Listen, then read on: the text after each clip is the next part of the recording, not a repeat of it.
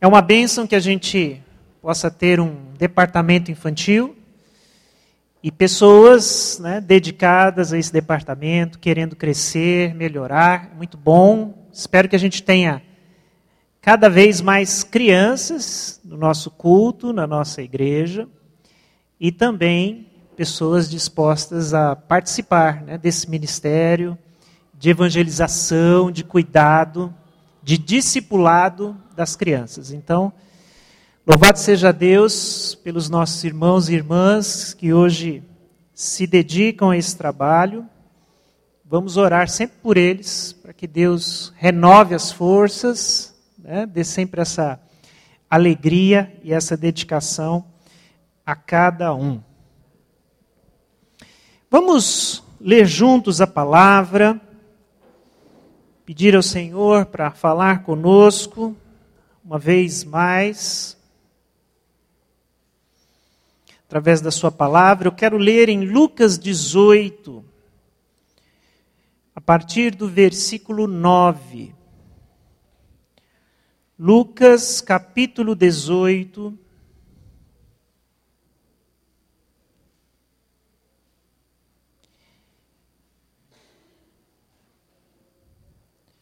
a partir do verso 9. Eu vou ler, os irmãos podem me acompanhar. Assim diz a palavra: Há alguns que confiavam em sua própria justiça e desprezavam os outros. Jesus contou esta parábola. Dois homens subiram ao templo para orar. Um era fariseu e o outro publicano. O fariseu, em pé, orava no íntimo: Deus, eu te agradeço porque não sou como os outros homens, ladrões, corruptos, adúlteros, nem mesmo como este publicano. Jejuo duas vezes por semana e dou o dízimo de tudo quanto ganho. Mas o publicano ficou à distância. Ele nem ousava olhar para o céu, mas batendo no peito dizia: Deus, tem misericórdia de mim, que sou pecador. Eu lhes digo que este homem, e não outro, foi para casa justificado diante de Deus. Pois quem se exalta será humilhado, e quem se humilha será exaltado. Vamos orar mais uma vez? Senhor Jesus, obrigado, Senhor, por essa noite, pela oportunidade de estarmos juntos, cantando louvores, orando juntos, Senhor, abrindo a tua palavra. E pedimos que teu Espírito tenha, de fato, liberdade no nosso meio e venha falar conosco venha nos ensinar, venha nos exortar, venha nos consolar, mas que a tua palavra, Senhor, alcance o nosso coração. É isso que eu quero te pedir, no nome de Jesus. Amém. Amém, queridos. Hoje eu queria compartilhar com vocês a última mensagem dentro desse tema, confrontados pela graça. Por que pessoas boas precisam do Evangelho? Espero que durante essas meditações que nós tivemos, a gente tenha de fato conseguido despertar essa verdade evangélica essencial de como a mensagem de Jesus, a mensagem da graça, a mensagem do Evangelho é para todas as pessoas, inclusive as pessoas boas.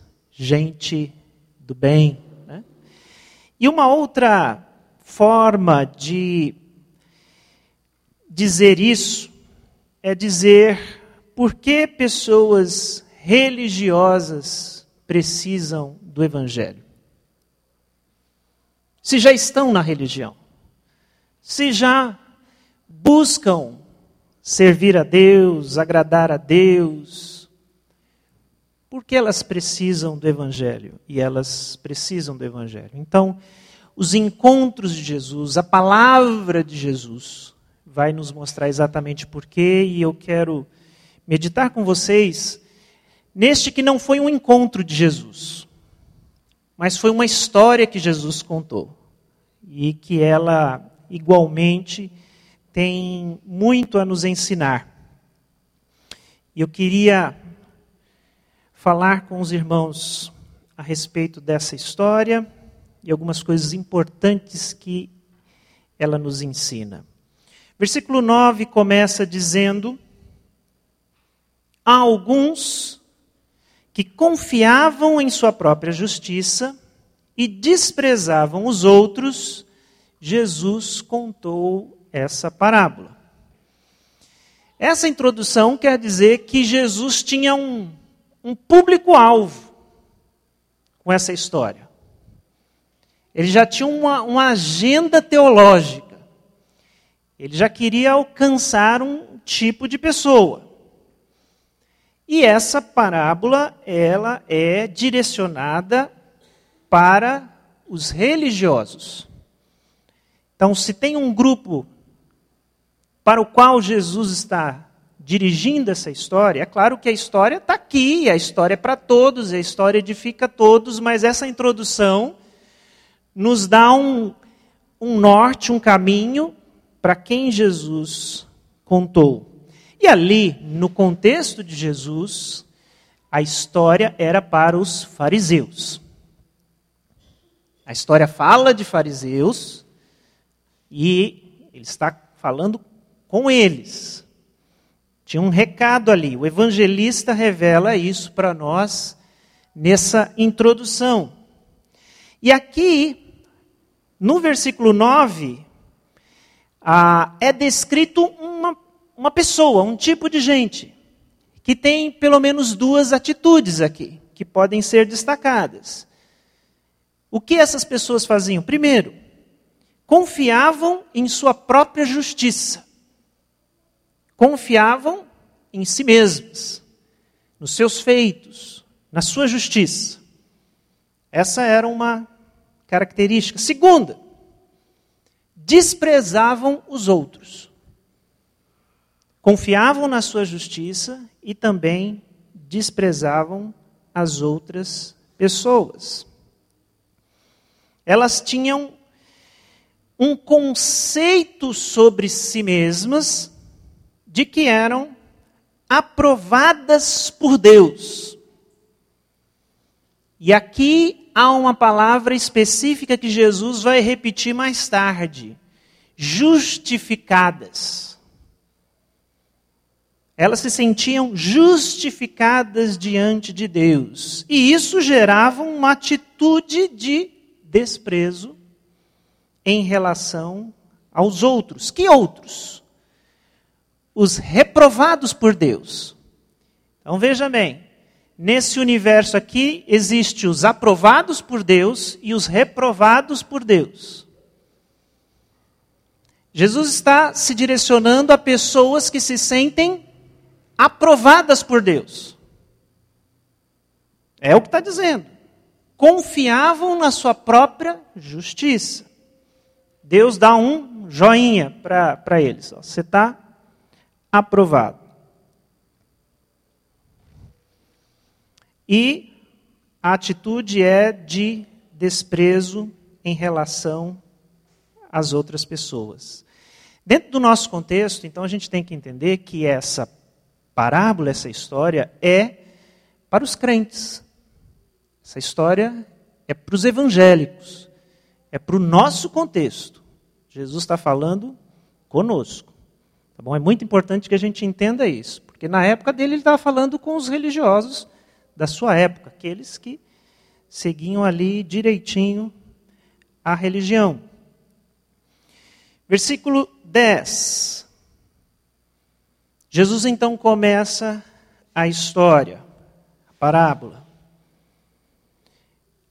colocando as personagens. Dois homens subiram ao templo para orar. Um era fariseu e o outro era publicano.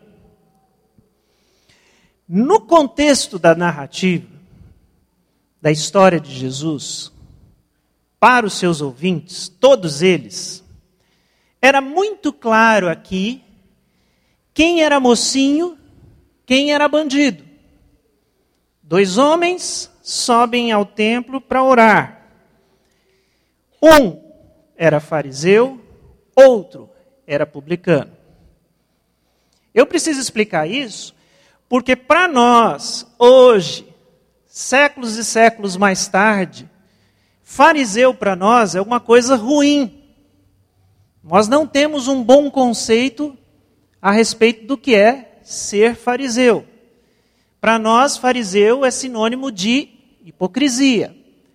E nós sabemos ou achamos que fariseu não é coisa boa, porque na Bíblia, no Novo Testamento, fariseu era sempre um grupo que arrumava confusão com Jesus. Então, como cristãos hoje, nós entendemos, nós, nós temos uma, um olhar invertido aqui, mas quando Jesus conta essa história, ele quer exatamente provocar um choque, porque entre mocinhos e bandidos, não tenha dúvida. Fariseus eram os mocinhos, publicanos eram os bandidos. Ok? Quem era o fariseu? Relembrando isso, era um grupo de judeu, uma espécie de partido, eles eram defensores da lei, era o grupo que procurava obedecer de forma rigorosa todo e qualquer aspecto da lei, sem faltar em nada. Aliás, o fariseu era caracterizado por alguém que fazia mais do que a lei pedia. Se a lei pedia, por exemplo, jejuar uma vez por ano, e dentro, ali no tempo de Jesus, essa era a regra, jejuar uma vez por ano. Mas o fariseu jejuava semanalmente, numa demonstração de espiritualidade. E assim com cada um dos preceitos da lei. É por isso que eles criaram muita confusão com Jesus a respeito do sábado, porque eles eram muito rigorosos a respeito da guarda do sábado. Não pode fazer nada. Não pode levantar uma coisa, não pode fazer nenhum tipo de serviço, porque eles procuravam viver a lei, e a lei era o que? Era os dez mandamentos, eram o, o, o, o Levítico, os números, todas as leis, né? chamado Pentateuco, era considerado e chamado lei. Todo o povo judeu, diferente de nós, tinha um tremendo respeito pelos fariseus, admiração.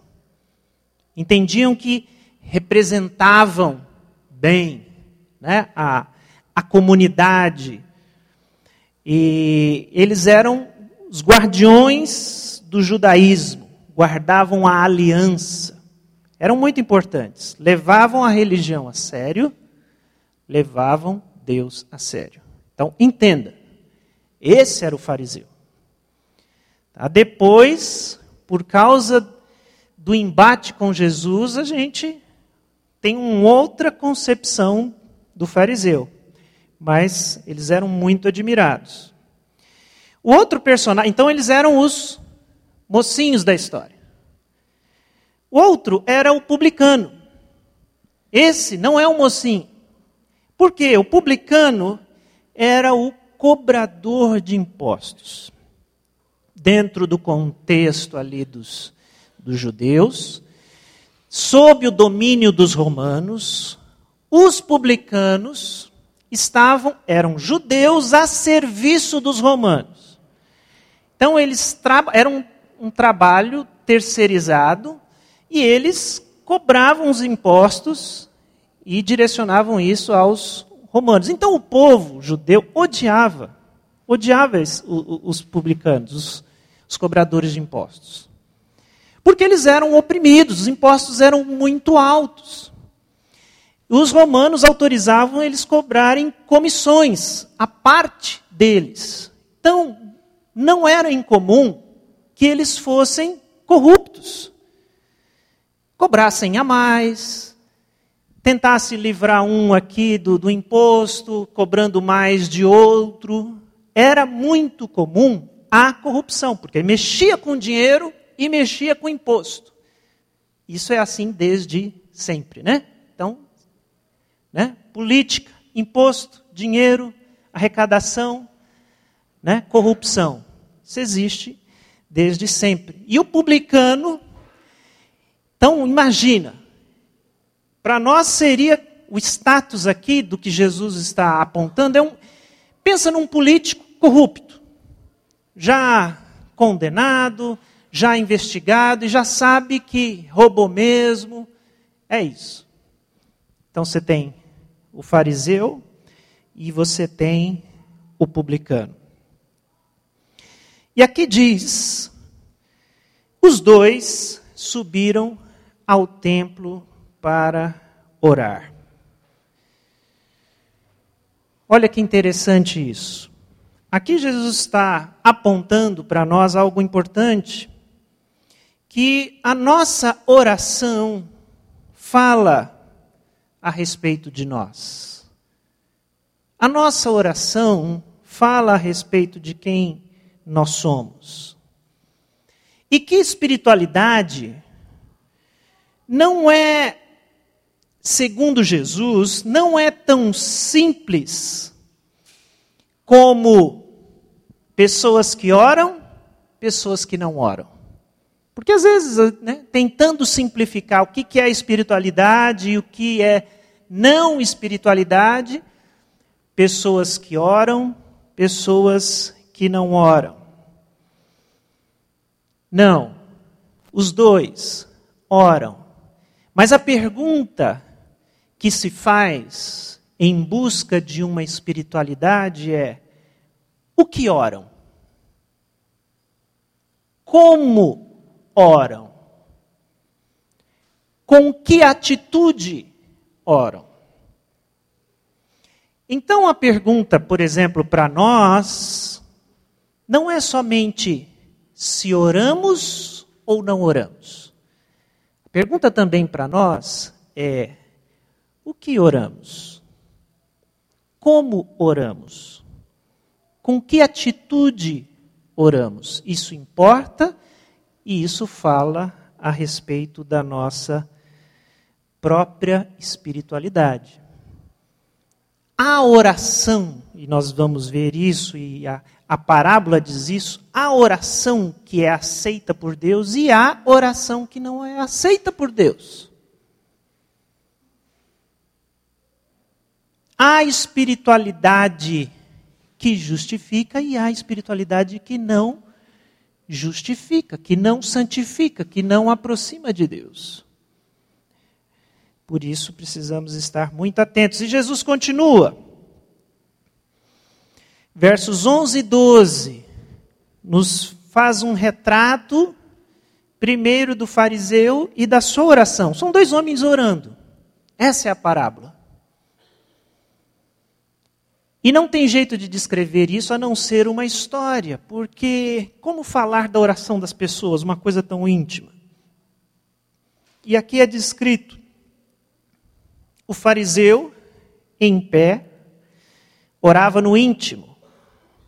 Deus, eu te agradeço porque não sou como os outros homens, ladrões, corruptos, adúlteros, nem mesmo como este publicano. Jejuo duas vezes por semana e dou o dízimo de tudo quanto ganho. Essa primeira expressão a respeito do que o fariseu fazia em pé, ele orava no íntimo, E aqui a expressão, ela tem algumas traduções diferentes. Orava de si para si mesmo, orava consigo. E se você tem uma versão diferente, vai ter alguma coisa parecida com isso. Não é uma tradução muito, uma, uma, uma expressão muito simples de ser traduzida. Mas eu prefiro exatamente essa tradução que diz: orava no seu íntimo, que esse seria o significado de orar consigo, orar para si, era orar no íntimo. Ah, porque eu acredito que isso fala melhor, descreve melhor o que Jesus está mostrando na sua história.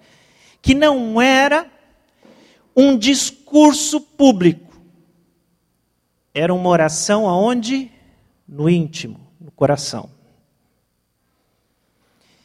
E isso é importante. Eu acredito que isso é muito importante para a gente que ouve a história. Porque você ouve essa história e eu não sei se você tem essa impressão, que às vezes eu tenho, de uma coisa muito caricata. De um fariseu exibicionista né, muito ridículo. Orando assim, Senhor, obrigado, porque eu não sou ladrão, não sou corrupto. Você pensa, quem, quem ora assim? Ninguém faz esse tipo de oração. Né? Isso é muito caricato. Mas, se você pensar que essa oração é oração lá dentro,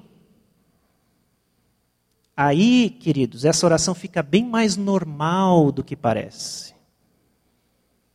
Porque lá dentro, nós oramos coisas assim. Lá onde só Deus está ouvindo a gente, nossos pensamentos, o que, que a gente olha para o lado e pensa do irmão, da irmã, é, é, quais são os nossos pensamentos, as nossas orações íntimas, aquelas que Deus ouve e que às vezes a gente esquece que Deus está ouvindo, porque a gente está pensando. E às vezes a gente está dizendo exatamente isso. Nossa, graças a Deus que eu não sou essa, né? não sou essa pessoa. Graças a Deus. E aí você está cantando, você está orando, e aí você está pensando, Deus, o Senhor deve estar tá tão contente comigo, né? Eu tô tão, eu sou uma bênção, né? A gente não ora isso, né? Quando né, o presbítero pede aqui, ora aqui por favor, pelo dízimo, pelas crianças. A gente sabe se comportar em público, a gente sabe ser politicamente correto, a gente sabe segurar nossa sinceridade, o nosso coração. Mas lá dentro da sua cabeça, na minha cabeça, a gente ora sem censura. E essas orações aparecem. E Jesus, que é Jesus, ele tá, que lê pensamentos, corações, ele pode descrever as nossas orações. Aqui, os pensamentos de um fariseu são revelados. E eles são assim. Na oração dele, a gente primeiro precisa apontar para a postura. Porque a postura aqui nessa história fala. E aqui ele é descrito como alguém que está em pé. E esse em pé, orando em pé, fala da sua altivez, como ele se sente em pé diante de Deus. Ele acha que essa é a sua atitude em relação a Deus. E aí vem suas palavras. E o que ele diz? Ele diz: Eu não sou como os outros homens. E ele agradece a Deus por isso, porque ele não é como os outros homens.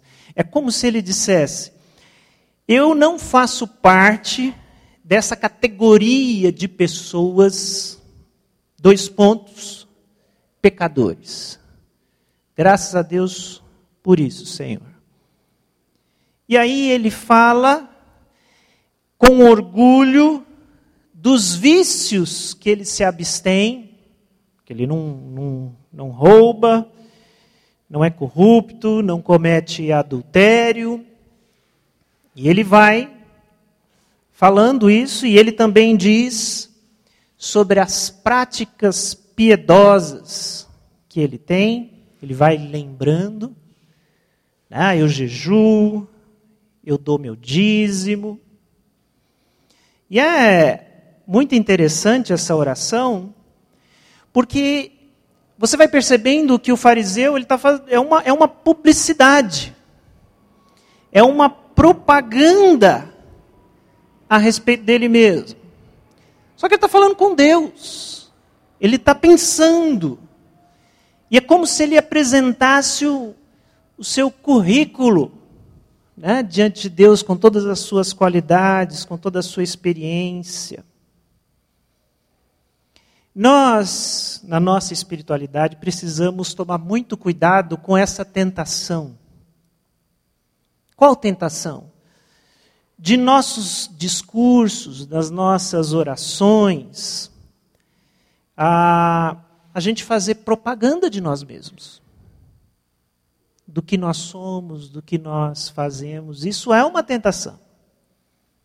Às vezes a gente pode usar de uma oração de um discurso, de um pedido de oração, né? contando ali uma história. Então, eu estava jejuando essa semana, buscando a Deus, aí Deus falou uma coisa comigo, eu quero. Muitas vezes a gente faz isso e nem percebe a necessidade de mostrar quem nós somos e como Deus deve se agradar de nós. A gente tem que tomar muito cuidado com isso.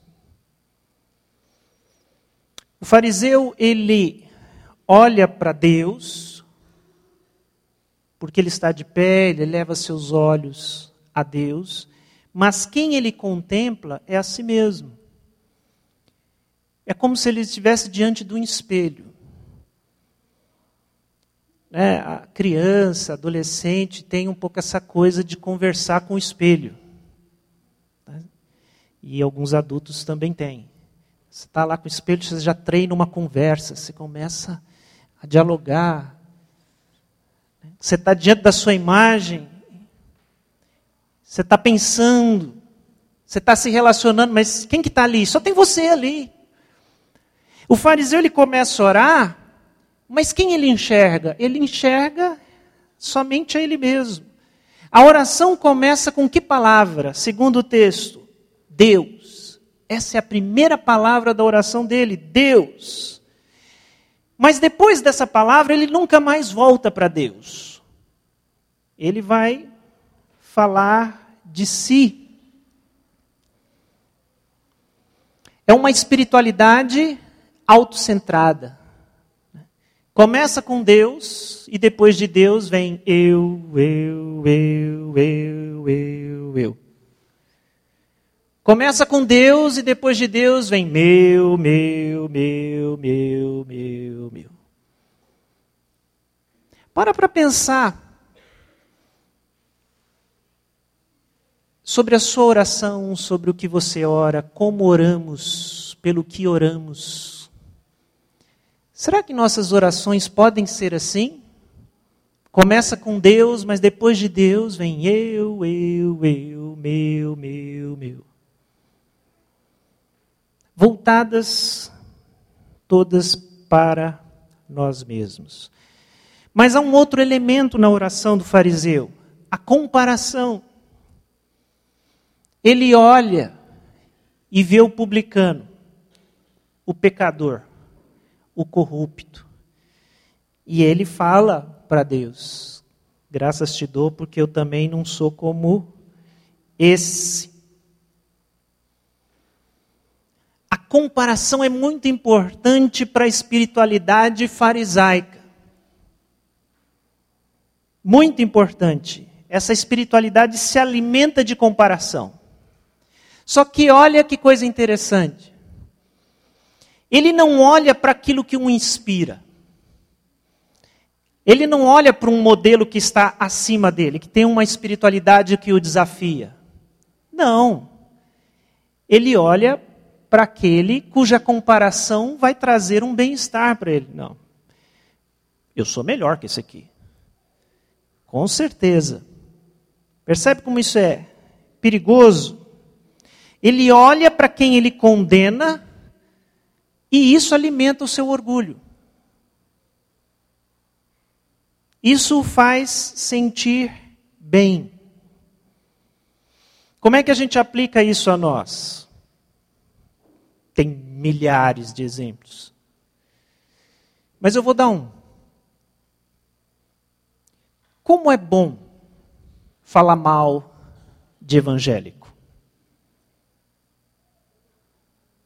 Não porque os neopentecostais não porque essa turma que tem programa na televisão, não porque esse povo da prosperidade, não porque os pentecostais. E aí, nós condenamos algumas coisas que eles fazem, ou todas as coisas que eles fazem. E a gente diz a Deus: Deus, que bom que eu não sou assim que eu não faço isso, que eu me comporto de outra forma. Porque quando nós nos comparamos com quem nós condenamos, nós nos sentimos a tropa de elite de Deus. Você olha para o lado, hum, coitados. Olha por outro, ixi. Aí você olha para Deus, Senhor, estamos juntos. Vamos ganhar o mundo. Conta comigo. Esses evangélicos estão com nada, mas nós, se não fossem os presbiterianos, hein, Deus? Nós salvamos a lavoura, hein? Obrigado, Senhor, porque o Senhor deu uma, uma teologia saudável para nós. Nós somos calvinistas reformados. Não somos como esses pentecostais sem teologia. comparação, desprezo. Isso fala da nossa própria espiritualidade. Muito perigoso. Muito perigoso. Jesus está falando com crentes, Jesus está falando com evangélicos, Jesus está falando conosco. Mas tem uma outra oração, tem outra pessoa orando, o publicano. E verso 13 diz que o publicano ficou à distância. Ele nem ousava olhar para o céu, mas batendo no peito dizia: Deus, tem misericórdia de mim, que sou pecador. Tem misericórdia de mim, que sou pecador. Postura a postura é diferente. Primeiro diz que ele há distância. Dentro da organização litúrgica do templo,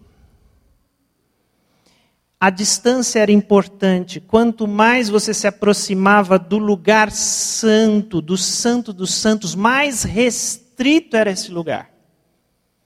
Era até uma questão didática para aprender. Ó, Deus é santo, não pode, pecado não pode misturar com ele. Então tinha até um lugar lá, o Santo dos Santos, que não podia entrar de jeito nenhum. Só o sumo sacerdote, uma vez por ano, amarrado por uma cordinha, porque se ele morresse fulminado, puxava ele.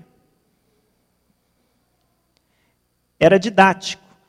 Então, o templo tinha muitos muitos lugares e eles falavam desse distanciamento. Então, melhor era fica no pátio, fica no. Então, é significativo que o publicano à distância orava, porque não, ele não não ousava se aproximar, entrar um patamar adiante. Ele sabia que não era o lugar dele. Ele entendia isso. Aqui diz que ele não ousava olhar para o céu. Também outra expressão que traduz onde Deus está, a grandiosidade de Deus. Então a gente pensa, por que esse ato de olhar para o céu enquanto ora ou se dirige a Deus? É claro que Deus não está num lugar fisicamente acima, mas isso representa postura. E ele não tinha coragem de direcionar seu rosto, seus olhos para o lugar da onde Deus está e atende, mas ele olhava para o chão, cabisbaixo, envergonhado postura. E um terceiro detalhe da sua postura é que ele batia no peito. Que gesto é esse? De dor, de flagelo.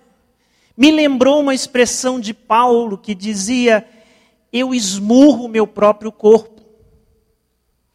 Essa coisa de ver se se acorda, é um, é um, é um gesto de autorreprovação. Beirando ali o, o, o limite. Então, essa era a sua postura. Qual era a sua atitude? A sua atitude era de contrição, sua atitude era de humilhação, sua atitude era de arrependimento. Talvez essa seja um, a melhor das palavras arrependimento. Porque arrependimento é uma tristeza profunda a respeito de si mesmo, do que se faz, do que se é diante de Deus. E isso lembra uma outra expressão de Paulo, Romanos capítulo 7, versículo 24, quando, no auge de um discurso a respeito do pecado e da luta contra o pecado, ele diz: Miserável homem que sou, quem me livrará do corpo dessa morte? Era essa atitude, atitude de arrependimento, de humilhação, de tristeza, de contrição. Ele não defendia o seu estilo de vida ele não justificava as suas atitudes. Preste atenção nisso. Ele não justificava as suas atitudes. Como é triste, irmãos, pecar e tentar justificar o pecado. Isso é muito triste.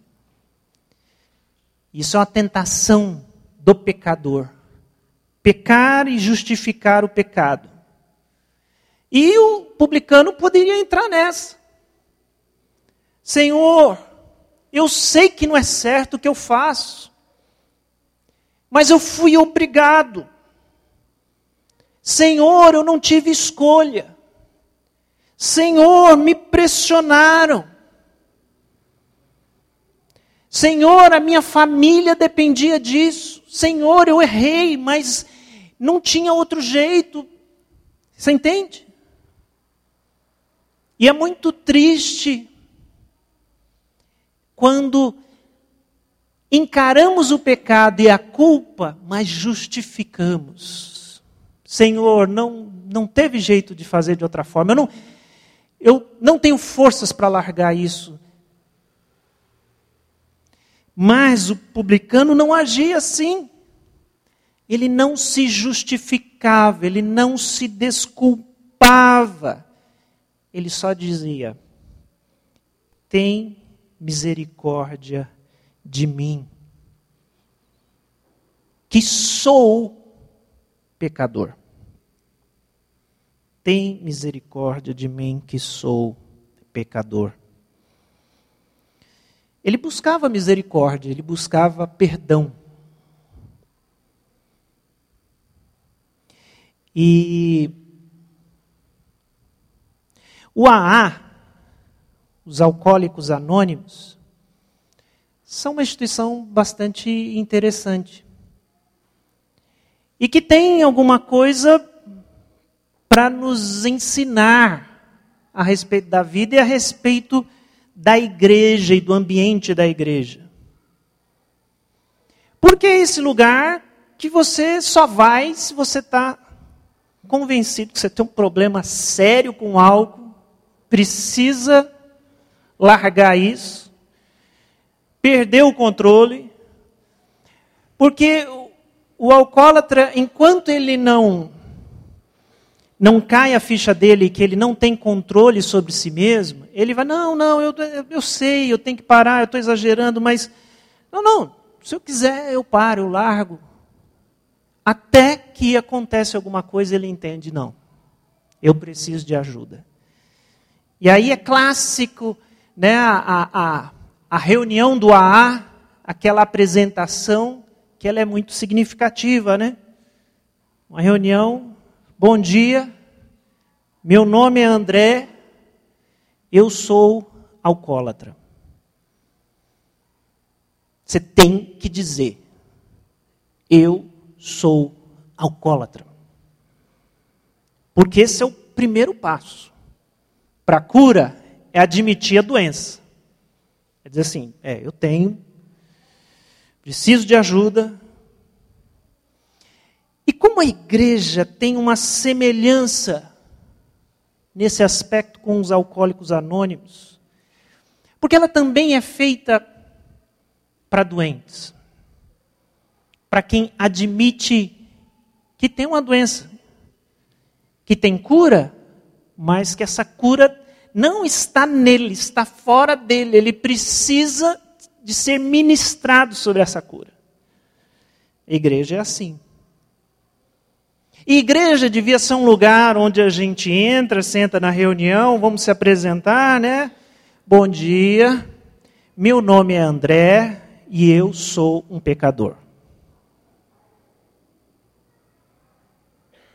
Aí todo mundo olha com aquela cara de solidário, não aquela cara, hum, você é pecador. Esse é o ambiente do lugar onde todos são doentes, buscando uma cura e essa cura não está em nós, tá? Precisa ser ministrada a nós, com a ajuda da comunidade. Eu sou pecador, mas com a graça de Deus, pela obra de Jesus, eu posso ser curado. E eu espero que a comunidade, me ajude nessa caminhada de cura. Pelo poder do Espírito Santo, do sangue de Jesus, eu posso ser curado. Mas, todos os dias nessa reunião, a gente tem que começar dizendo: Eu sou pecador. Porque essa é a nossa realidade. O que é que Jesus disse, como ele conclui, surpreendente. A história termina e agora Jesus conclui. Eu lhes digo: este homem e não outro foi para casa justificado diante de Deus. Pois quem se exalta será humilhado, e quem se humilha será exaltado. Olha que coisa impressionante. Um alcançou misericórdia e perdão. E o outro, o que, que tem o outro? E o outro estava enganado a respeito de si mesmo. Ali, é assim que termina. Jesus diz claramente: esse homem, e aí a gente sabe que é o publicano, e não o outro, foi para casa justificado diante de Deus. E aqui tem um detalhe muito importante: só Jesus poderia dar esse veredito de quem voltou justificado. Nem tente fazer isso em nenhum momento. Não estamos autorizados. Mas Jesus sim. Ele pode dizer: esse voltou justificado. Esse não voltou, não. Esse teve a sua oração ouvida. Esse não. Esse prestou culto, adorou. Esse não. Quem pode dizer isso? Só Deus pode. E Jesus diz porque Ele é Deus. Ele é o Filho de Deus, Ele é Deus. Um homem voltou para casa perdoado e o outro não. Isso é muito, muito sério. Muito sério, irmãos. E espiritualidade, igreja, tem a ver com isso.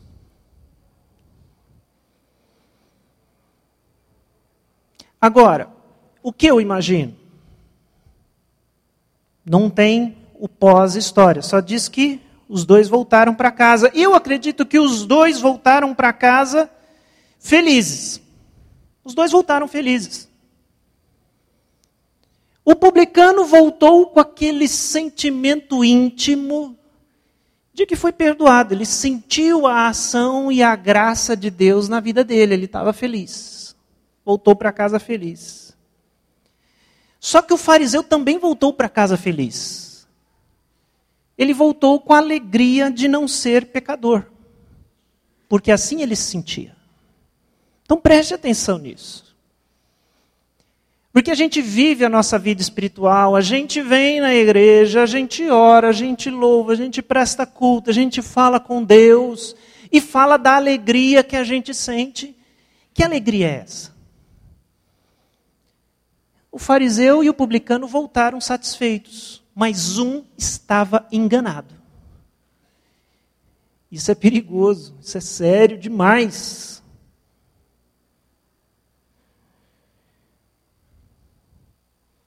Por isso, assim, às vezes, a gente fala de certeza de salvação com a boca tão cheia. E eu sei que o Espírito Santo testifica no nosso coração a respeito da salvação. Só que tem gente enganada a respeito de si mesmo. Tem muita gente enganada a respeito de si mesmo. Porque é assim. Jesus não vai dizer oração aceita, oração reprovada. Fiquei imaginando, imagina que na porta da igreja tivesse um portal com, com alguma coisa parecida aquele detector de metal de aeroporto que você tem que passar para entrar no avião, sabe qual que é? que tem luz verde e luz vermelha. Aí você vai entrar no avião, você passa lá. Luz verde significa pode passar. Tranquilo, você está aprovado. Sem problema com você. Se você passa luz vermelha e toca a buzina, o que acontece? Volta. Oh, oh, oh.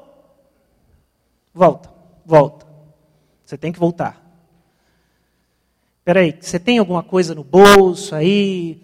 Tira o cinto, tira a moeda, aí você passa de novo ali naquele portal e luzinha vermelha. Volta, volta, volta, volta, volta. Se na igreja, se no exercício da nossa espiritualidade tivesse um portal e a gente passasse e desse luz verde, significa culto aceito, oração subiu, Deus te ouviu, vai para casa. Mas você passa no portal e acende a luz vermelha e significa volta, volta, vai lá, ora de novo, tenta de novo, canta de novo, cumprimenta os irmãos novamente, prega de novo. Não, tenta de novo lá. Vai lá, pastor, sobe lá, Aí você passa luz vermelha. Não, ainda não. Seria ruim, não seria? Mas pelo menos a gente está sabendo do que está acontecendo. Mas isso não acontece. E é por isso que pessoas boas precisam do Evangelho para serem convencidas de que só existe miseráveis pecadores. Só existe um jeito de orar, só existe um jeito da gente buscar a Deus. qualquer orgulho a respeito de nós mesmos, você está numa estrada perigosa. E eu concluo com isso. Por que pessoas boas precisam do Evangelho?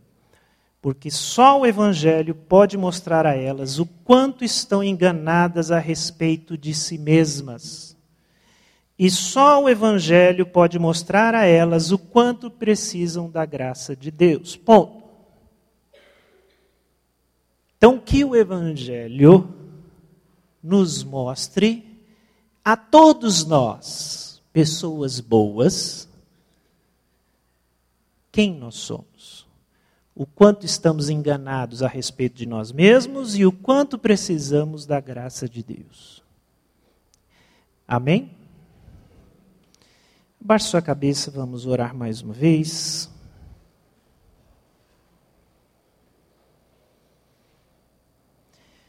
Senhor Jesus, de fato essa é a nossa oração. Tem misericórdia de nós, pecadores. O que mais podemos dizer? A não ser clamar pela tua misericórdia.